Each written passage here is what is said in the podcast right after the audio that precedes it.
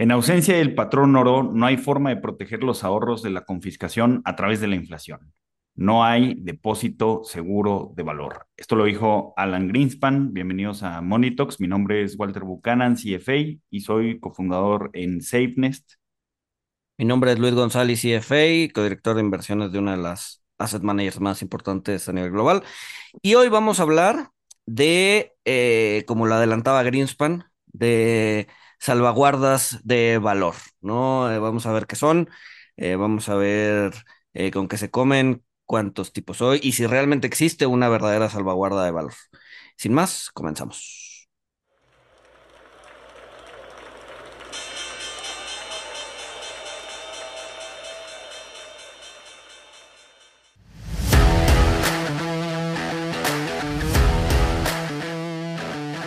Monito, el otro lado de la moneda. Y bueno, eh, para empezar, a ver, para, para empezar, o sea, nosotros estamos acostumbrados y los financieros a escuchar el término safe haven, activos de refugio, salvaguardas de valor. Este, hasta Mark Spitznagel tiene un libro que se llama Safe Haven, que no lo hemos leído, lo vamos a leer después de terminar el DAO of Capital. Pero ¿cómo, cómo le explicarías un safe haven a, alguien? O sea, es algo tan sencillo. Digo, creo que se queda corta, ¿no? La definición de un activo donde, donde eh, el, el, valor se, real se mantiene constante. Sí, a ver, antes me, me, gustaría eh, planchar una, una, una cosita. Y, y, y, fue por, por, o sea, yo, yo mismo, yo mismo tuve ese problema cuando empezaba. Eh, ¿por qué le decían safe haven? ¿No? Eh, y entonces yo decía, o sea, a ver, e, e, es, un tema de, del inglés, tal cual, eh, y, y, no es como tal safe haven, sino safe haven. Suena, suena distinto, a ver, suena, suena muy, más bien, suena muy similar, pero sí es, o sea, la traducción sí cambia, ¿no? O sea, no es lo mismo decir como cielo seguro, como un safe haven, entonces más bien como un safe haven, que como un safe haven. Haven es como salvaguarda, bueno, no salvaguarda, sino más bien es como refugio, ¿no? Entonces es un refugio seguro, ¿no? Entonces cuando hablan de safe haven, se refieren a un refugio, un refugio seguro, ¿no? Aguas ahí nomás con la traducción. A mí, eh, yo me equivoqué alguna vez y, pagué el precio eh, en burlas. Y, eh, pero bueno, nada más eso. sí, o sea, que al final el día salvaguarda de valor implica que permanezca, eh, eh, pues sí, constante en términos reales a lo largo del tiempo, ¿no? Y se ha hablado de muchísimas eh, salvaguardas de valor, ¿no? Por ejemplo, el, oro es, es este la principal, ¿no? Este, obviamente ahorita con el hype de las criptomonedas, pues se habla del Bitcoin, de la deuda, del real estate, de que esté pensando en pesos, el dólar, ¿no? Este, pero si volteamos a ver la historia, realmente ninguno ha sido como tal una salvaguarda, ¿no? O sea, siempre ha habido momentos históricos en donde terminas perdiendo lana en alguna de estas inversiones, ¿no? Sí, sí, sí, que, que de hecho, o sea, bueno, creo, creo que, creo que el activo refugio, el, el safe eh, haven más, más común de, escuchar cuando uno está empezando en finanzas y cuando toca turbulencia en los mercados eh, o, alguna situación, eh, pues escuchamos también que, que hay flight to quality a los treasuries, ¿no? A los bonos de, de Estados Unidos, justamente porque son un activo refugio, porque son un activo salvaguarda de valor. Eh, y, y, pues bueno, esto vemos que en los últimos años, o sea, en, la última década o, en los últimos eh, cinco o seis años, pues no, no, no se ha cumplido como tal, ¿no? Se, se considera que se consideran los treasuries activos de refugio porque eh, pues tienes la, la garantía del gobierno de Estados Unidos que pues te va a pagar esos dólares y, y no sé si se confunde un poquito con, con que no tienen riesgo de crédito eh, y pues bueno, ahí ofrecían algo de, algo de tasa, eh, que pues esta tasa justamente era para, para preservar el valor, pero creo que se rompió, ¿no, Luis? Con, con Sí, una ver, década. exacto. a ver, yo, yo creo que ahí la salvaguarda de valor es más bien una salvaguarda en términos de, de riesgo de crédito, como dices, ¿no? Es decir, eh, siendo el dólar la deuda o, siendo el gobierno de Estados Unidos el, el, más seguro, teóricamente hablando, del mundo, entonces la gente vuela a, este, a, los treasuries para... eh, Pues sí, para, para resguardarse y- y tener la certeza de que les van a pagar. Y es bien curioso, porque no sé si te acuerdas, pero cuando está en este, este debate entre Obama y las cámaras acerca de si levantaban el, el techo de la deuda en 2011, que S&P le terminó bajando la calificación a Estados Unidos de triple A a doble A más, es bien curioso ver cómo el riesgo de crédito a nivel global en ese momento estaba concentrado en Estados Unidos, ¿no? A ver, acuérdense que el riesgo de crédito tiene dos, dos, dos caras, ¿no? La, la, la capacidad de pagar, es decir, tengo la lana para pagar, y el willingness, ¿no? O, o, o, o el, ¿cómo, cómo traducirías willingness? Pues El, sí, la, la, la, la, la voluntad, la voluntad la, de pago, la, la exacto. voluntad o la buena fe, Exacto, la este, que voluntad ya de vimos, pago. o sea, ya vimos en el caso de, de Unifin que el, el tema fue un tema de voluntad, por Exacto, ejemplo. Exacto. Y en el caso de Estados Unidos también es un tema de voluntad, porque, a ver, tienen los dólares, pueden imprimir, ¿no? Eh, pero al final es un día de voluntad política entre si suben el techo del endeudamiento o no, ¿no? Entonces, había un problema de voluntad política, había un problema de voluntad. Estuvieron a días de no, de no tener dólares para pagar su deuda y aún así la gente compraba treasuries. ¿No? Y, lo- y, y los treasuries subían de valor, ¿no? Entonces es bien extraño lo que pasa en el Treasury como salvaguarda de valor.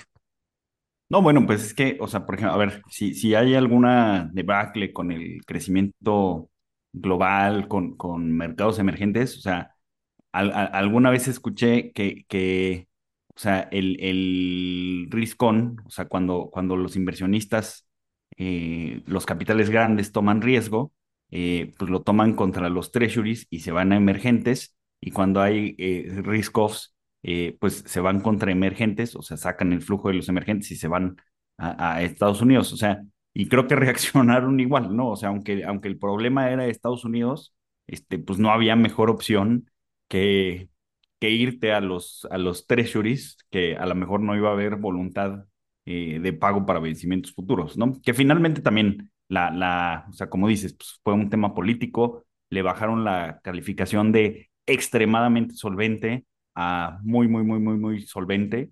Entonces, eh, pues ahí realmente, este, pues fue, fue, son cosas que, que pasan, ¿no? Este, me acuerdo que hasta, hasta hubo un shutdown de, de gobierno, este, que, que ya ha habido otras ocasiones en la historia donde, donde hay apagones en el gobierno hasta que vuelven a incrementar los techos de, de endeudamiento. Pero bueno, regresando, regresando al tema, eh, o sea, vemos, vemos que no, vemos que realmente, si, si bien son activos eh, refugio eh, para, para el tema de riesgo de, de crédito y son, son los activos donde sucede el famoso fly to quality, eh, pues resulta que no, no son un buen salvaguarda de, de valor, ¿no? Y, ba- y basta ver el rendimiento de los bonos Este año. de, pues sí, de, de, de este año, o sea, pero si vemos el rendimiento de los treasuries de, de 10 años y los de 20 años, pues en 6 años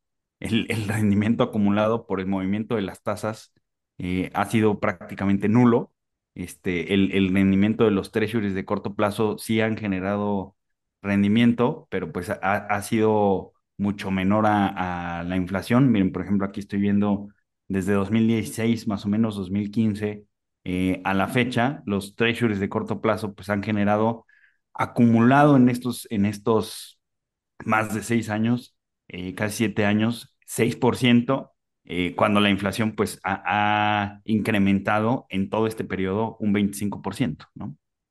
Sí, claro. Sí, o sea, los treasuries como, a ver, eh, yo creo que habría, valdría la pena quitar este año por ser un año atípico, ¿no? Este, eh, pero si volteas a ver los últimos eh, 10 años, eh, no sé, incluso el del 2019, ¿no? Porque el 2019 también, digo el 2020, quitando el 2020 porque fue atípico, eh, pues sí vas a ver generalmente como tenés una inflación en Estados Unidos bastante apagada, ¿no? En promedio 1.4% eh, de inflación y los treasuries andan rindiendo 2, 2,5%.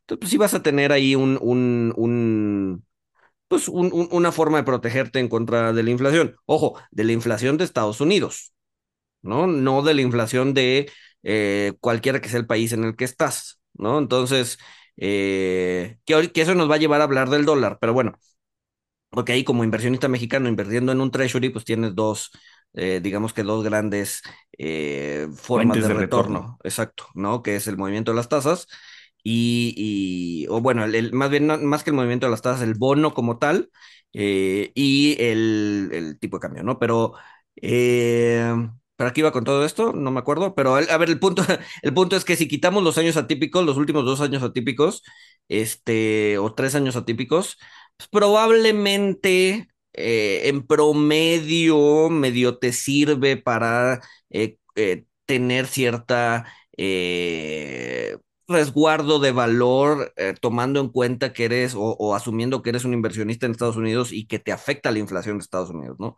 Si estás en otros países, pues hay otras dinámicas, ¿no?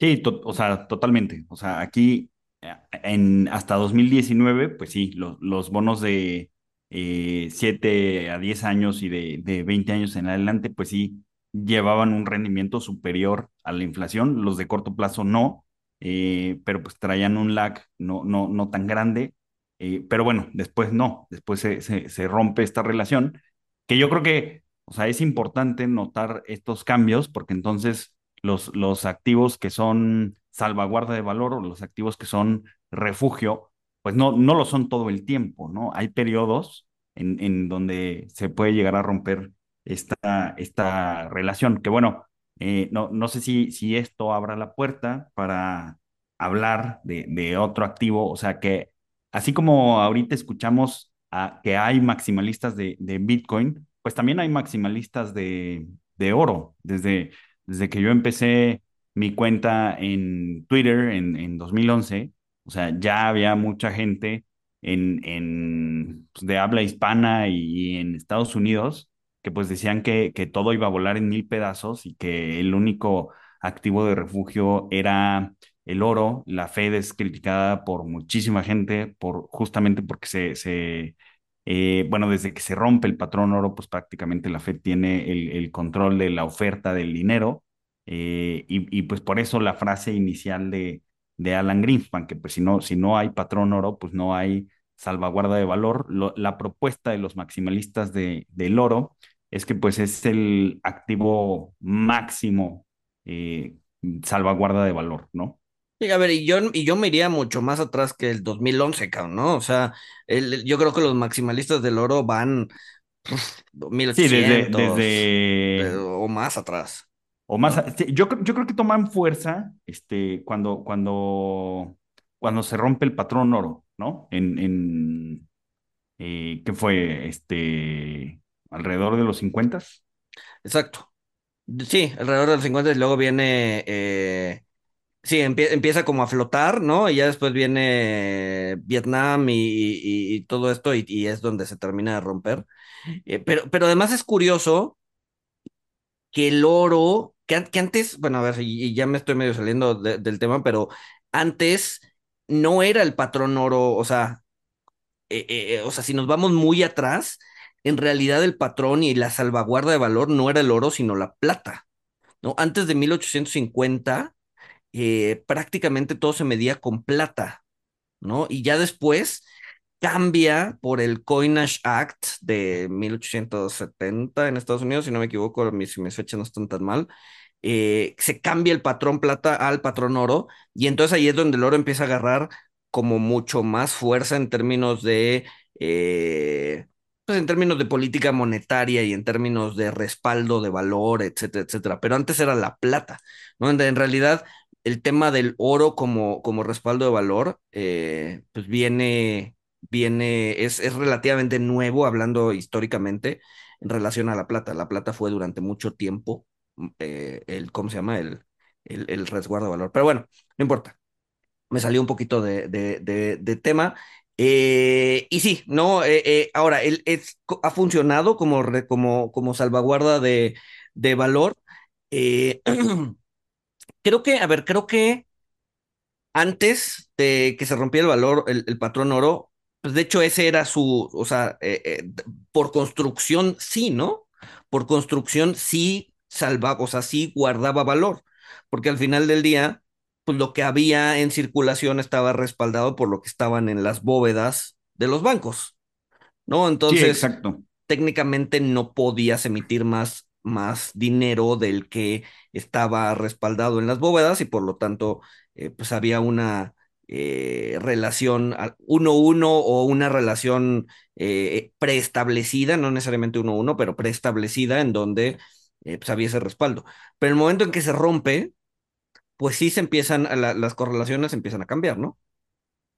Sí, exacto. Que, bueno, eh, pasando un poquito a, por qué, por qué el oro, o sea, por qué este metal, eh, recordemos que las características del dinero, o lo, que nos dice, eh, pues la, la teoría, que sí tiene sentido y sí hace sentido, o sea, y por qué usamos oro y no conchas o semillas de cacao, pues dicen que el dinero tiene, tiene que tener, las propiedades del dinero tiene que tener eh, du- durabilidad, portabilidad, eh, divisibilidad eh, uniformidad, una oferta limitada y, y, una aceptación para transaccionar con esto. Entonces, pues bueno, si, si analizamos, pues realmente el, el, oro cumple con todas estas características, pues es un metal bastante durable, portable, podríamos ponerlo en duda, pero pues realmente si yo cargo un centenario o diez centenarios, pues en mi bolsa pues sí los puedo trasladar, este, es, es divisible. Eh, Depende por de dónde camines, porque si no. sí, depende de dónde camines y en qué país camines, pero, pero bueno, sí es, sí es portable. Ya que te lo vayan a robar, eso es otra cosa.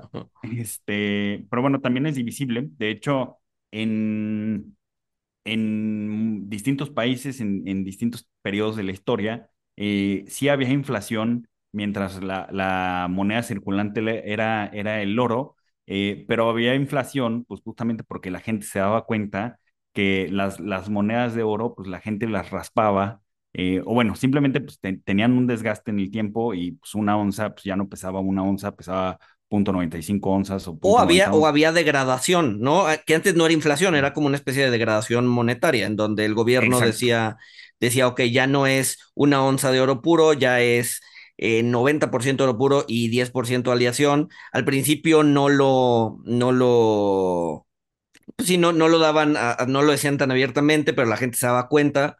Entonces, pues sí empezaba a haber un aumento de los precios respecto a la moneda, ¿no?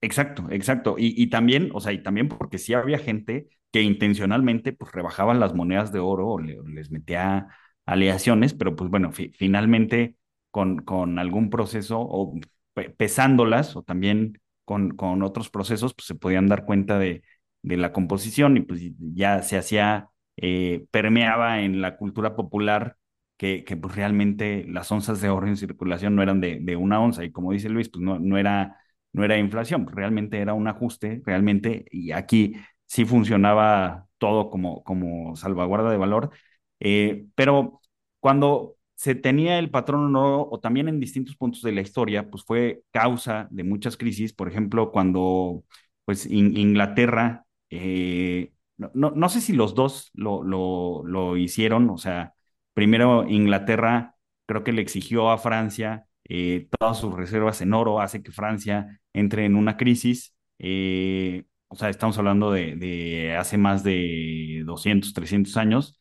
Eh, no, sé, no sé si después en el tiempo Francia vuelve a hacer lo mismo, una, una vendetta. O sea, era, era en el libro Manías, Pánicos y Cracks, podemos ver que era bastante común que, países entraran en, crisis porque pues otro país les exigía todas sus reservas eh, en oro, ¿no? Para trasladarlas a su país y pues creaban un problema.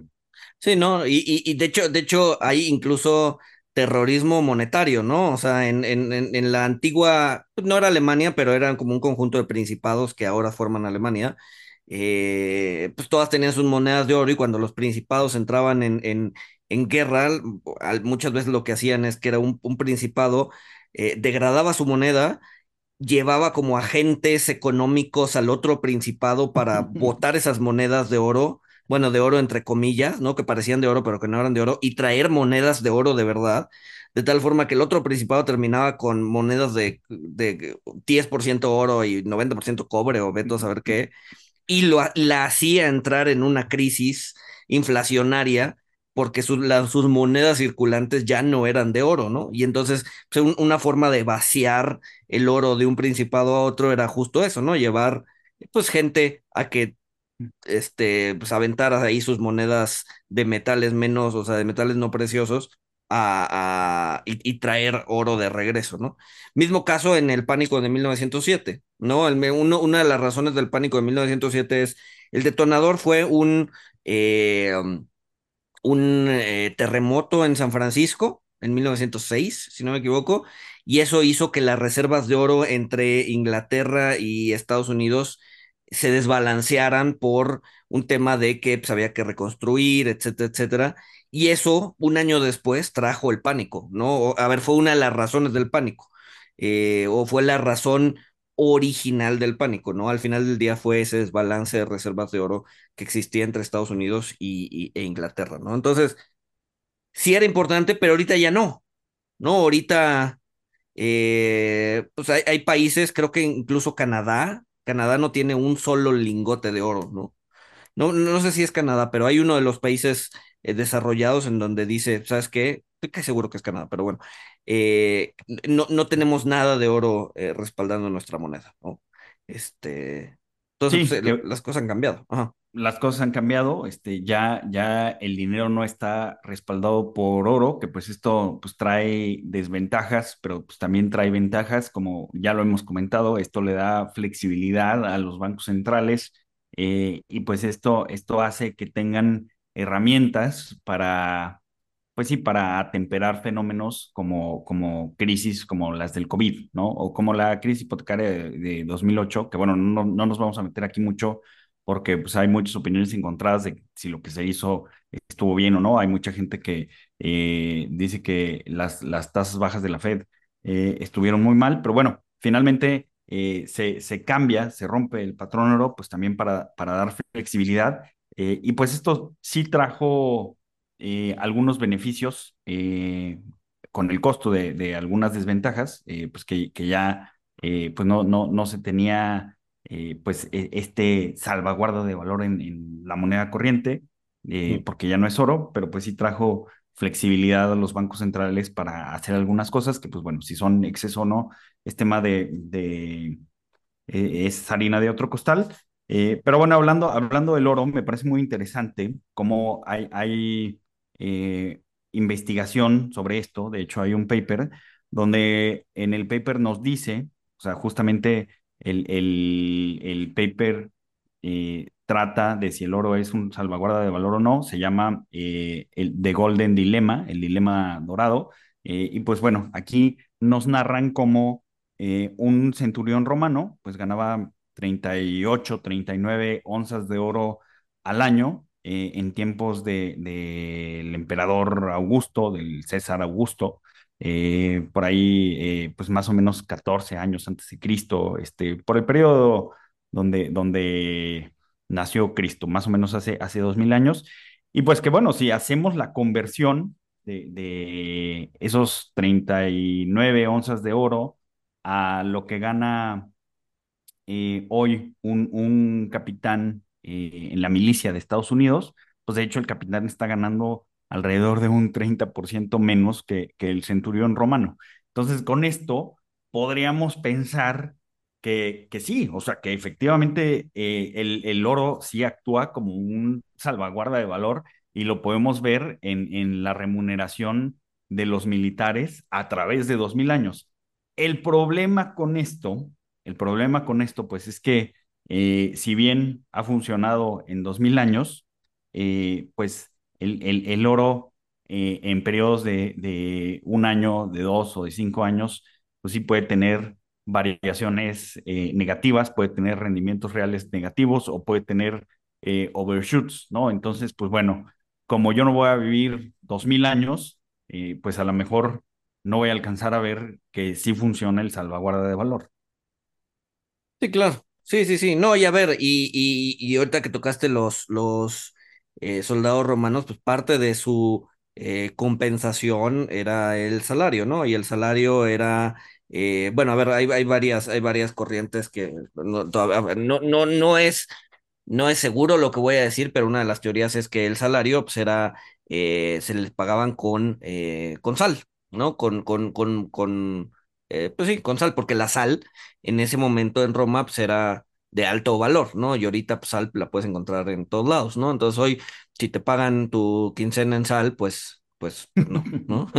Pero antes era, era muy apreciado, ¿no? Entonces también es una idea de que, eh, pues así como el, el, el, el, el oro o la plata era eh, salvaguarda de valor en aquel entonces, pues también la sal, pero la sal ya perdió esa, esa característica, ¿no? Sí. Este, pero bueno, hablando, hablando de, o sea, si, si, si todavía crees o si todavía piensas que puedes eh, comprar, bueno, no que puedes comprar, sino que puedes eh, exponerte al oro como salvaguarda de valor, ¿cuáles son las formas de agregarlo a un portafolio, no? Y a ver, eh, lo primero es pues de manera física, ¿no? Pero, pero tienes un chorro de problemas si lo haces de manera física. ¿Por qué? Porque uno, tienes que tener seguridad. ¿no? No es como que puedas tener en tu casa lingotes de oro, porque en el momento en que alguien se entere, te va a ir a robar, ¿no? Este, eh, otro es, pues, que te cuesta, te cuesta almacenarlos, ¿no? Este, eh, no son fáciles de transportar, o sea, 10 centenarios sí, pero ya varios lingotes de oro, pues ya estás hablando de toneladas de oro, que no es fácil ponerlo de un lugar a otro. Tampoco es como que pueda, o sea, hoy por hoy el oro no sirve de dinero, no, no puedes ir al súper con tu lingote de oro y comprar un pan bimbo. Y cortar un pedacito. sí, o, o, pedir cambio, ¿no? Este, no, o sea, no se puede.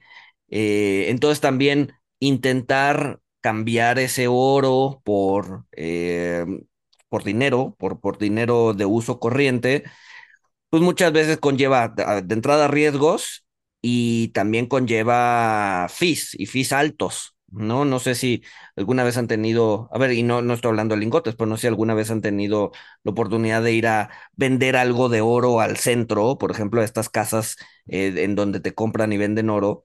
La verdad es que el castigo es alto, ¿no? Eh, eh, incluso ir a vender eh, un, un, un, un, centenario a algún banco, ¿no? Algún banco que, que compra centenarios, que son, son pocos en México, te hacen un descuento como del 20-25% de su valor de mercado, ¿no? Entonces... Ah, sí, sí, sí, si creen que el spread en el tipo de cambio, en el peso dólar, es alto en los bancos, este, chequen el el los centenarios en los pocos que los compran o los venden, ¿no? Exacto, sí, sí, sí, sí, sí. Yo, eh, eh, a, mi, a mi ex jefe, uno de mis ex jefes, estaba en un consejo de la Bolsa Mexicana y en ese consejo le pagaban, o sea, por cada, por cada consejo que iba, le daban un centenario, ¿no? Como pago, eh, ¿no? Entonces tenía sus centenarios ahí en, en, en, su casa y alguna vez los intentó vender, ¿no? Ya no supe si los vendió o no, eh, pero se quejaba amargamente de que pues, el, si el precio del oro estaba en X, se lo tomaban a 75% de X, ¿no? Es decir, 25% de descuento. Entonces, sí, sí, sí, realmente, realmente eh, hacerlo o, o, convertirlo a su valor de mercado, pues era, era es complicado, ¿no? ¿De, de, de dónde viene este simbolismo? Me imagino que está relacionado con que es salvaguarda de valor y, el, y la forma máxima y suprema de dinero, acuerdo a los maximalistas del oro. Pero ¿de dónde viene esta costumbre de, de pagarle a los consejeros con centenarios? no sé. Supongo, a ver, supongo que. Pues sí, oro eh, es como del más alto valor, tiene este, esta, esta eh, relación entre pues, que tu trabajo. Pues, a ver, vale no quiero caer en clichés, sí, exacto, vale, vale oro, oro, y te pagamos con oro, su peso en oro, no sé. Pero okay. sí, es, es común, es común que, que a los consejeros de altas empresas les paguen en centenarios. Pero bueno.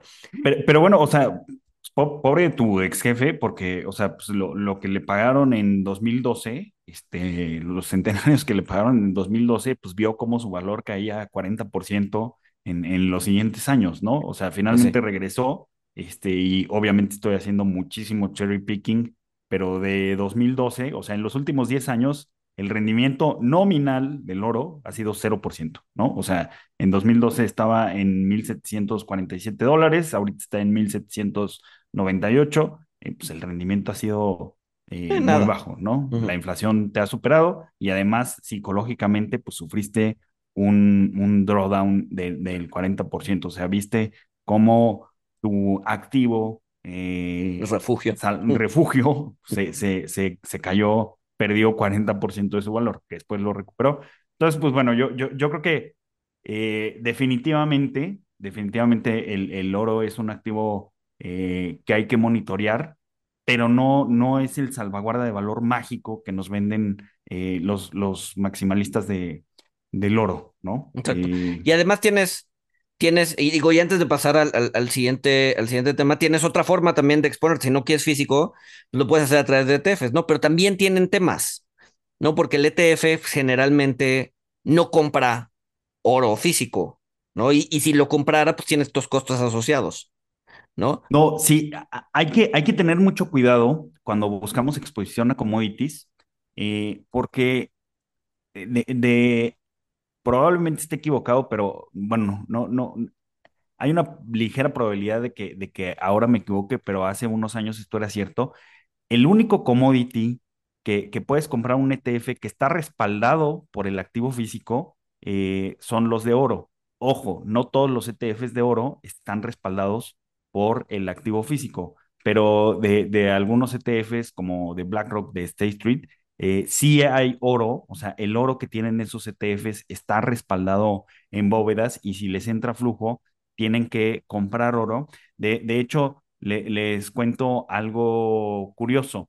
Eh, también hay otros fondos, eh, o sea, también hay fondos, no solamente ETFs, también hay fondos que, que compran oro físico eh, y durante la pandemia, eh, un, un fondo en Europa que estaba respaldado por oro eh, y que estaba abierto al público, tuvo que cerrar, o sea, el fondo tuvo que cerrar temporalmente porque por las disrupciones de mercado y por el tema de la pandemia, eh, los cierres, la movilidad, etcétera, no tenía forma de, de comprar más oro si, si, le ingresaban más flujos. Entonces el fondo cerró temporalmente eh, por este problema. De otros commodities, eh, sí, la, la, exposición a petróleo, madera, eh, otros metales, eh, no está respaldada por, por el activo físico.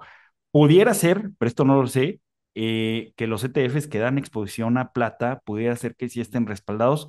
La, la, la verdad no lo sé porque la, la, la, plata es otra historia, ¿no? La plata es mucho más volátil que, que el oro porque pues eh, su, su, uso está más influenciada por, por factores de producción y macroeconómicos, ¿no, Luis? Sí, sí, no, y a ver, y el hecho de que esté respaldado por, por, por, por oro físico no implica que sea mejor, ¿no? Porque justamente tienes todos estos problemas. Imagínate que te llegan 3 mil millones de, de, de, dólares a tu, a tu ETF de un trancazo. ¿De dónde también, también no es, no, es, no es trivial ir a comprar oro al mercado a, a, a, y meterlo a tu bóveda, ¿no? Entonces, no, o sea, tiene sus propios problemas y pueden tener un problema ahí como de mismatch entre lo que vale el ETF y el oro que tienes para respaldado. Entonces, la mayoría de los ETFs utilizan futuros, ¿no? Futuros sobre el commodity para, eh, para exponerse al, al, al movimiento del, del, del, precio del commodity, ¿no? Sin embargo, pues también tiene sus riesgos, ¿no? O sea, acuérdense que cuando inviertes en un futuro, pues tienes tres tres formas de rendimiento, ¿no? El precio o el movimiento en el precio del commodity, eh, que es a lo que te quieres exponer, pero tienes otras dos fuentes de rendimiento. Una que generalmente es positiva, que es, eh, acuérdense que cuando tienes un futuro tienes que tener una cuenta de margen y esa cuenta de margen tiene que estar fondeada. Entonces, generalmente cuando fondeas la cuenta de margen se invierte en treasuries para que te dé un rendimiento. Entonces, ese rendimiento que te da tu cuenta de margen, pues es tuyo. Eh, y te puede generar un yield positivo, aunque menor, Eh, y luego tienes otro componente que se puede jugar a favor o en contra, que es dependiendo de cómo está la curva de futuro, si está en contango o en backwardation, es decir, si está para arriba la curva de futuros y si la gente, o sea, si los futuros son, eh, el precio de los futuros va subiendo o si está para abajo y el precio de los futuros va bajando, ¿no? Entonces ahí va a depender cuando hagas el rollover de futuros, eh, si estás perdiendo o ganando yield.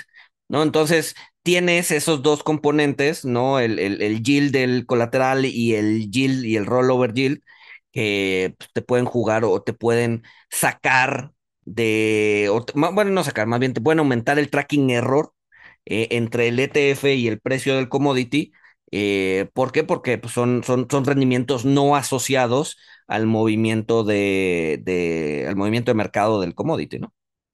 Sí, que, ya lo hemos comentado en, en, otras ocasiones, pero para que se den una idea, o sea, el, el rendimiento del precio de, del petróleo en, en los últimos eh, 10 años o 5 años es muy, muy diferente al, al rendimiento de, de, el ETF que está expuesto a, a, petróleo, ¿no? Miren, para que, para que se den una idea, en los últimos 5 años eh, los futuros de, petróleo, o sea, porque también va a ser diferente el futuro que el spot, pero los futuros de petróleo han tenido un rendimiento de 44% y el ETF de menos 21%. Eh, entonces, pues sí, sí, eh, con el tiempo, estos, estos costos negativos pues, van jugando eh, un papel importante en, en el largo plazo, ¿no? Y sí puede haber un compounding negativo.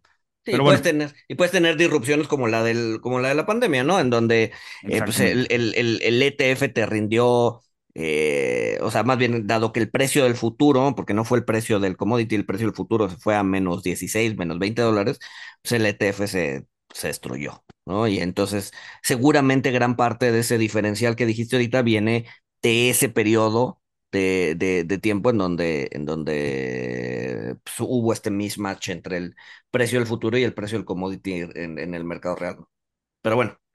Así es. Pero bueno, otro, otro activo salvaguarda de valor, que pues vamos a ver si sí es o no, el, el real estate, los bienes raíces, eh, la tierra. Eh, ¿por, qué, ¿Por qué se tiene esta concepción de que son salvaguarda de valor? Pues bueno, está la frase de de Mark Twain, compra tierra, que no ves que ya no la hacen eh, o cada vez hay menos. Salvo que estés en el este, metaverso. Salvo que estés en el metaverso. Eh, eh, o sea, también hay esta concepción de que, de que las, las casas y el real estate siempre sube de valor. Creo que, creo que esto es un mito que, que pues bueno, en los últimos 20 años se ha desmentido eh, dos veces. Desmentido dos, dos ocasiones. 2007, eh, 2007 y lo que está pasando ahorita, ¿no?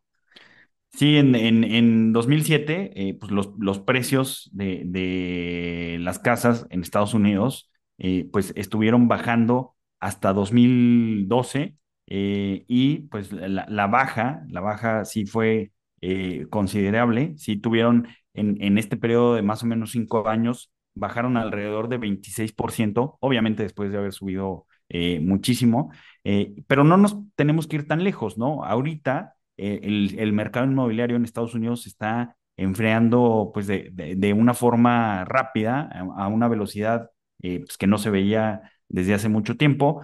Ya hemos hablado en, en, las jam session y en otros podcasts que, eh, esto no implica que se vaya a volver a vivir lo de, lo de la gran crisis hipotecaria, la gran crisis financiera, pero ahorita ya van tres meses que los precios de las casas en Estados Unidos eh, pues disminuyen alrededor de 1%, ¿no?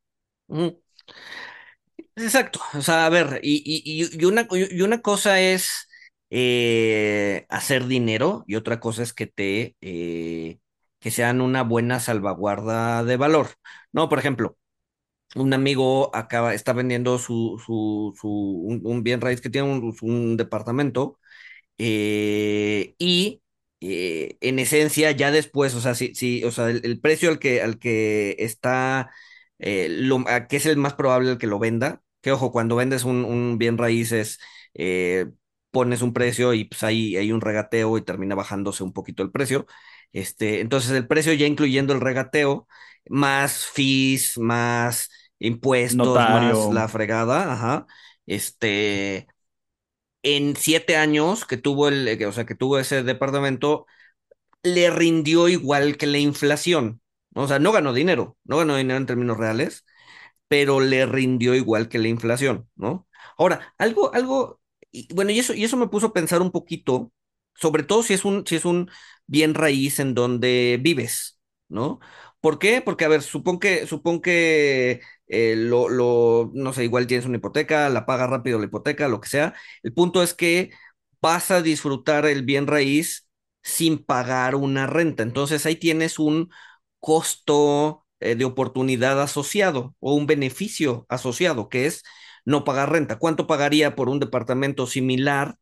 Eh, pues podrían ser 15, 20 mil pesos de renta. Entonces, eso debería entrar al análisis de eh, qué tanto beneficio te reportó el, el, el, bien raíz, ¿no? Entonces, no solo es, eh, no solo es cuánto, eh, sí, en cuánto, lo, en cuánto lo vendiste menos en cuánto lo compraste menos costos y ya eso fue mi utilidad, también debe tener asociado los flujos, más bien también debe haber una, una, pues sí, debe tener asociado los flujos relacionados a eh, los intereses que pagaste por la hipoteca, eh, más menos las rentas que dejaste de pagar por habitar tu inmueble, ¿no? Entonces es un lo poquito más que complejo. ahorraste. Exacto.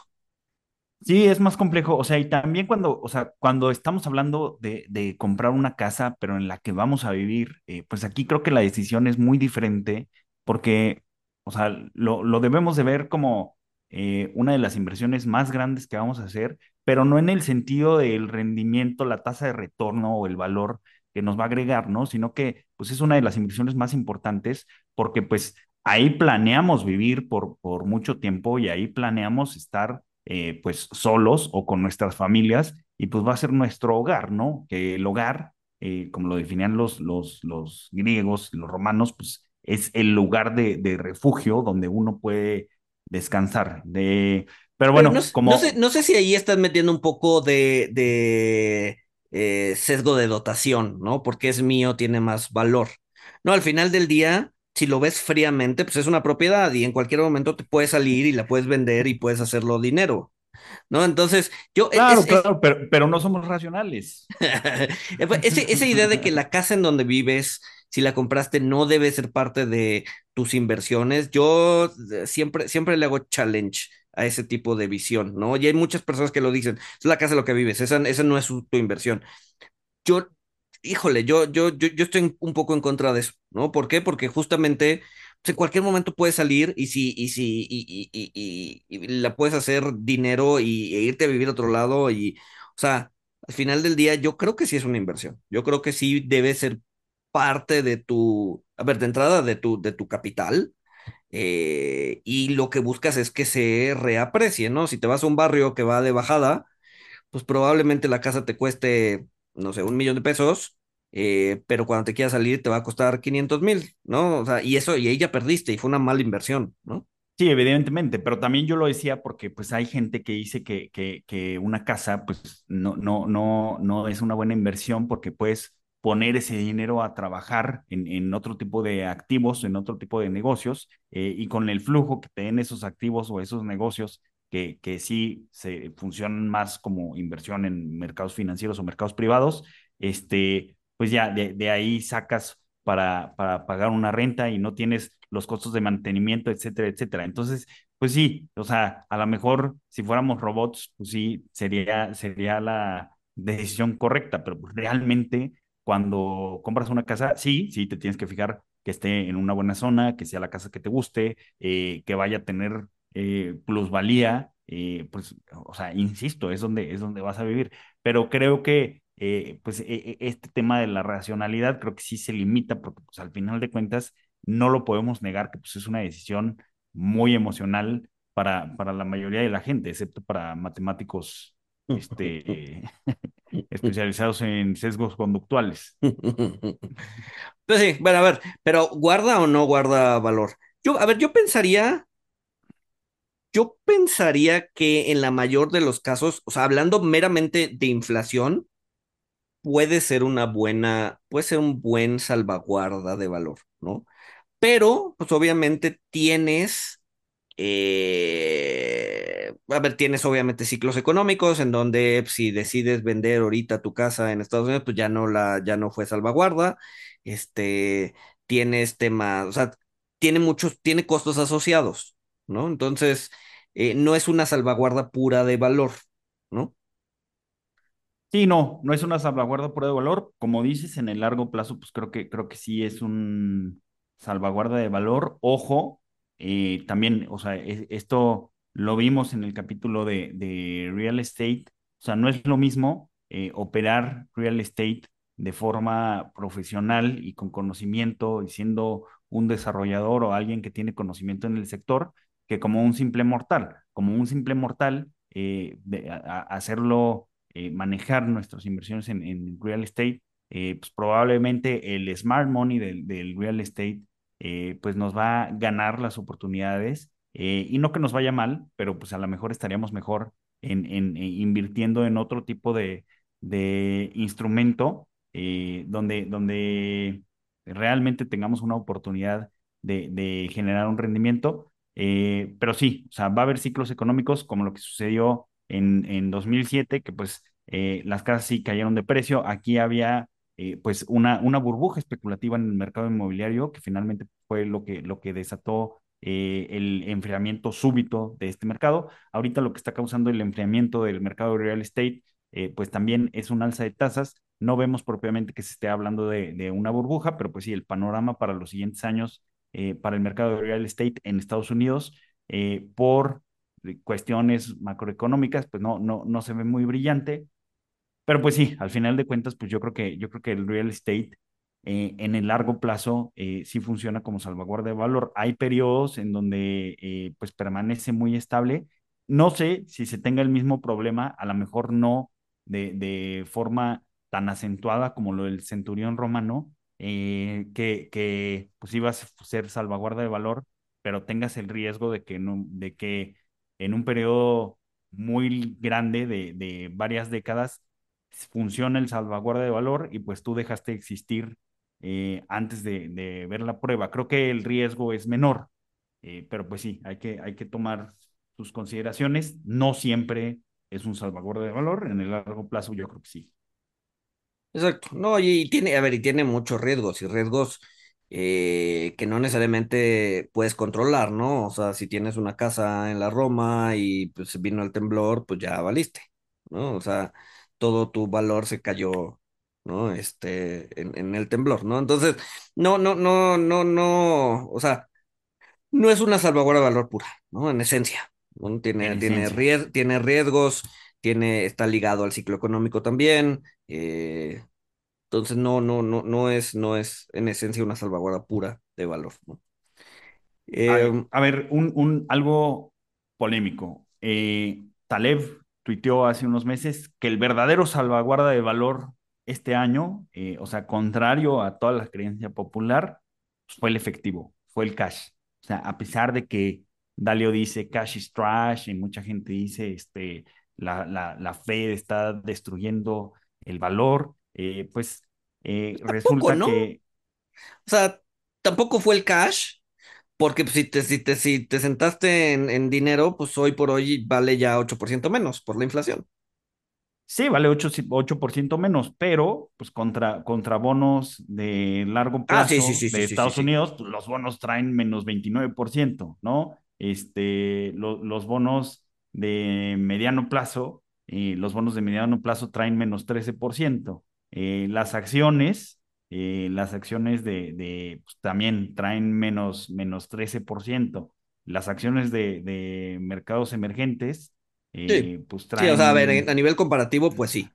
entonces, a Que- nivel comparativo, o sea, pues sí, perdiste el 8%, pero pues lo- los otros activos eh, bajaron más su valor eh, y pues con, con ese cash que vale 8% menos en términos reales, pues puedes comprar activos financieros Pero ahora también, también baratos. esa visión de que es una salvaguarda de valor de corto plazo te lleva a cosas extrañas como que el superpeso es una salvaguarda de valor. Entonces, no sé si, no sé si, no sé si exista tal cosa como una visión de salvaguarda de valor de corto plazo, porque te lleva, te lleva a, a, a tener conclusiones tan ridículas como que el peso mexicano sirve para guardar valor, que pues no es cierto. ¿Estás diciendo que no? o sea, este año Pero, sí. Y, te, y, también hay un peligro, o sea, también hay un peligro, también hay un peligro, o sea, creo que, creo que es parte eh, importante de, de nuestros asset allocation, de nuestro portafolio, de nuestros activos, de nuestros cajones mentales, como lo quieran ver, eh, tener algo de efectivo, pero también si nos compramos mucho esta idea de, de que el cash pues, va a ser un salvaguarda de valor de, de corto plazo, este, pues ca caemos, eh, podemos caer en la trampa de, de convertirnos en, convertir, se me fue el nombre, pero ca ca caemos el, podemos caer en la trampa de convertirnos en, en, en alguien que está diciendo todo el tiempo, ah, eh, el efectivo de salvaguarda de valor de, de corto plazo, me voy a esperar a, a que todo caiga, a que venga el, el, crack de todos los cracks, eh, y ahí sí, sí. voy a usar mi salvaguarda de valor, este, y, y pues ahí van a pasar 10 el años. Conjunto, el conjunto de, de, de, tu visión de cortos plazos se convierte en el largo plazo. Exactamente, exactamente. Eh, la trampa de que el conjunto de tu visión de cortos plazos pues termine siendo eh, décadas eh, y pues ahí sí, pues viviste amargado y dejaste mucho, mucho dinero sobre la mesa. ¿No? Sí, yo creo que, el cash, que el cash es más bien un tema de, de estratégico, ¿no? Aumentas cash o bajas exacto. cash según tu visión de corto plazo y para poder, ya sea evitar la volatilidad y buscar oportunidades hacia adelante, ¿no? Pero tal como y, salvaguarda de valor, pues no.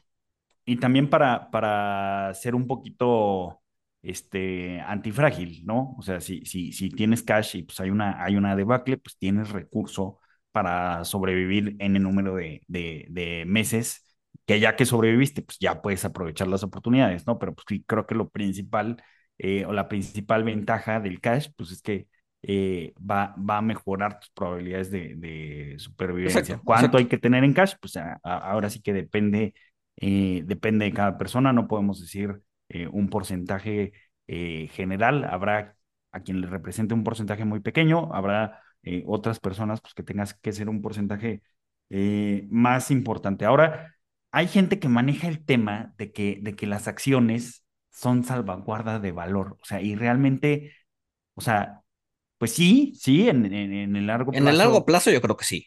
O sea, en el largo, a, a ver, o sea, y, y, con su, con su, este, nota. O sea, en el largo plazo sí, pero a ver, o sea, en, en los últimos 20 años, eh, 23 años, o sea, hemos visto cómo los índices llegan a perder más de una tercera parte de su valor eh, y por periodos prolongados. O sea, hemos visto eh, décadas perdidas después de, después de la crisis.com. O sea, el Nasdaq, eh, después, de, después del estallido de la burbuja, pues tardó creo que 14 años, o sea, ya se había recuperado y madres, llega a la gran crisis financiera y pues agregó otros cuatro años a, a la recuperación, ¿no? O sea, lo que decías, pues sí, racionalmente te quedas, pero no somos racionales, o sea, la gente no, no, no aguanta eso y la gente sintiendo esas bajas y esos drawdowns, pues no lo va a sentir, no, no, no se va a fijar en el cerebro como un salvaguarda de valor.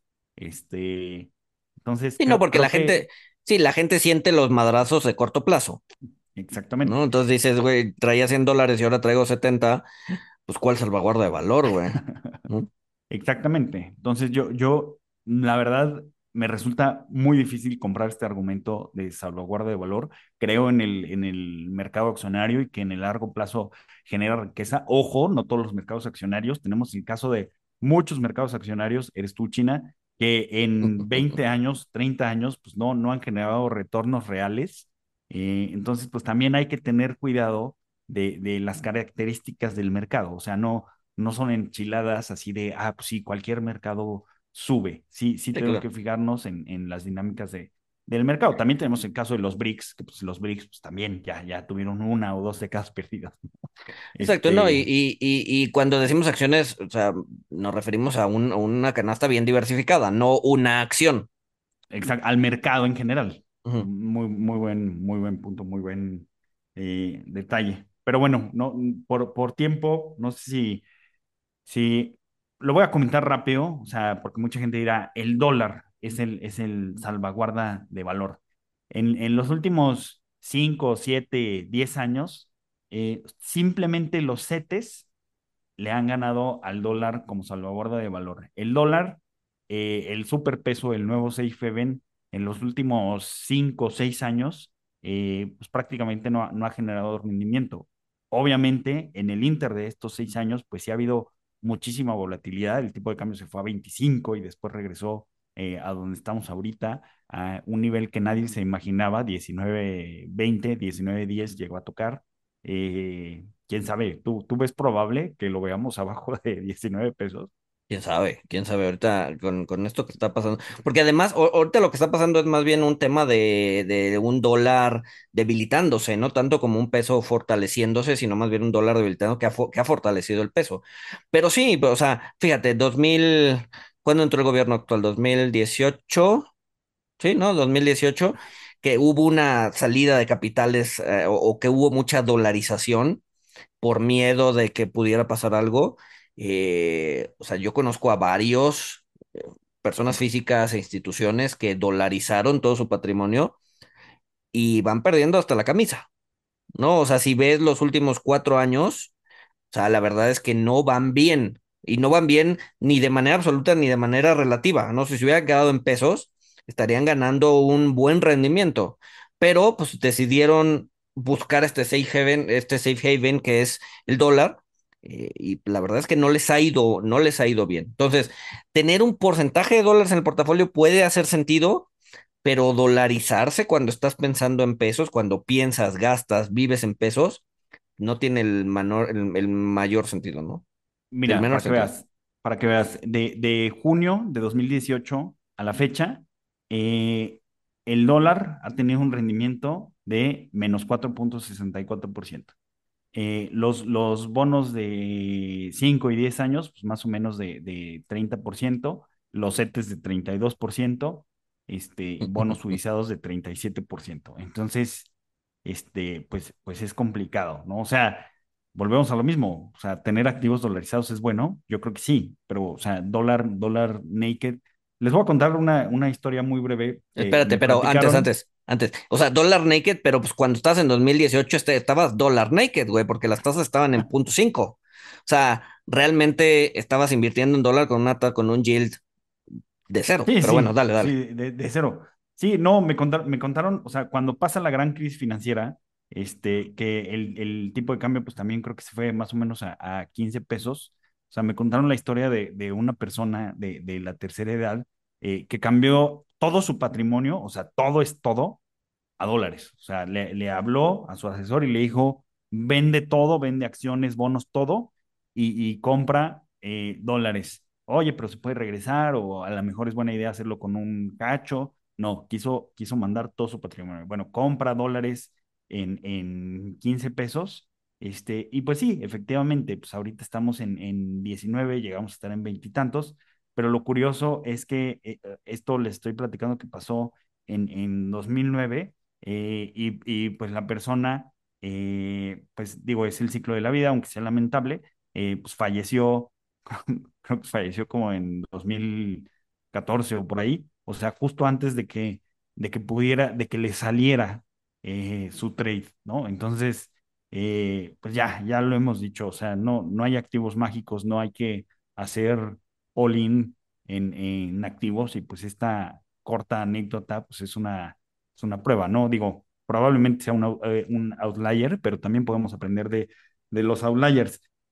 Y bueno, ya para cerrar, eh, creo que, creo que sí hay un, hay un verdadero safe haven, ¿no? Nada más que es, pues no es tan sencillo tomar exposición a, a este safe haven. Yo creo que, pues un safe haven que sí tenemos en México, este, pues son las UDIs, ¿no? Este, ahora sí que son unidades que están ligadas a la inflación, eh, que, que, además la forma en la que nos podemos exponer, eh, pues es, es, a través de instrumentos sudizados que además nos paguen eh, un rendimiento, una tasa. No cualquiera lo sabe hacer, hay que, hay que saber hacerlo también, pero ¿tú crees que, que hay algún contraargumento a que, a que realmente sean el safe haven por excelencia, las UDIs? Ajá. Las, la, a ver, las UDIs como tal, yo creo que funcionan, funcionan bien, ¿no? El problema es que no te puedes exponer a la UDI como tal,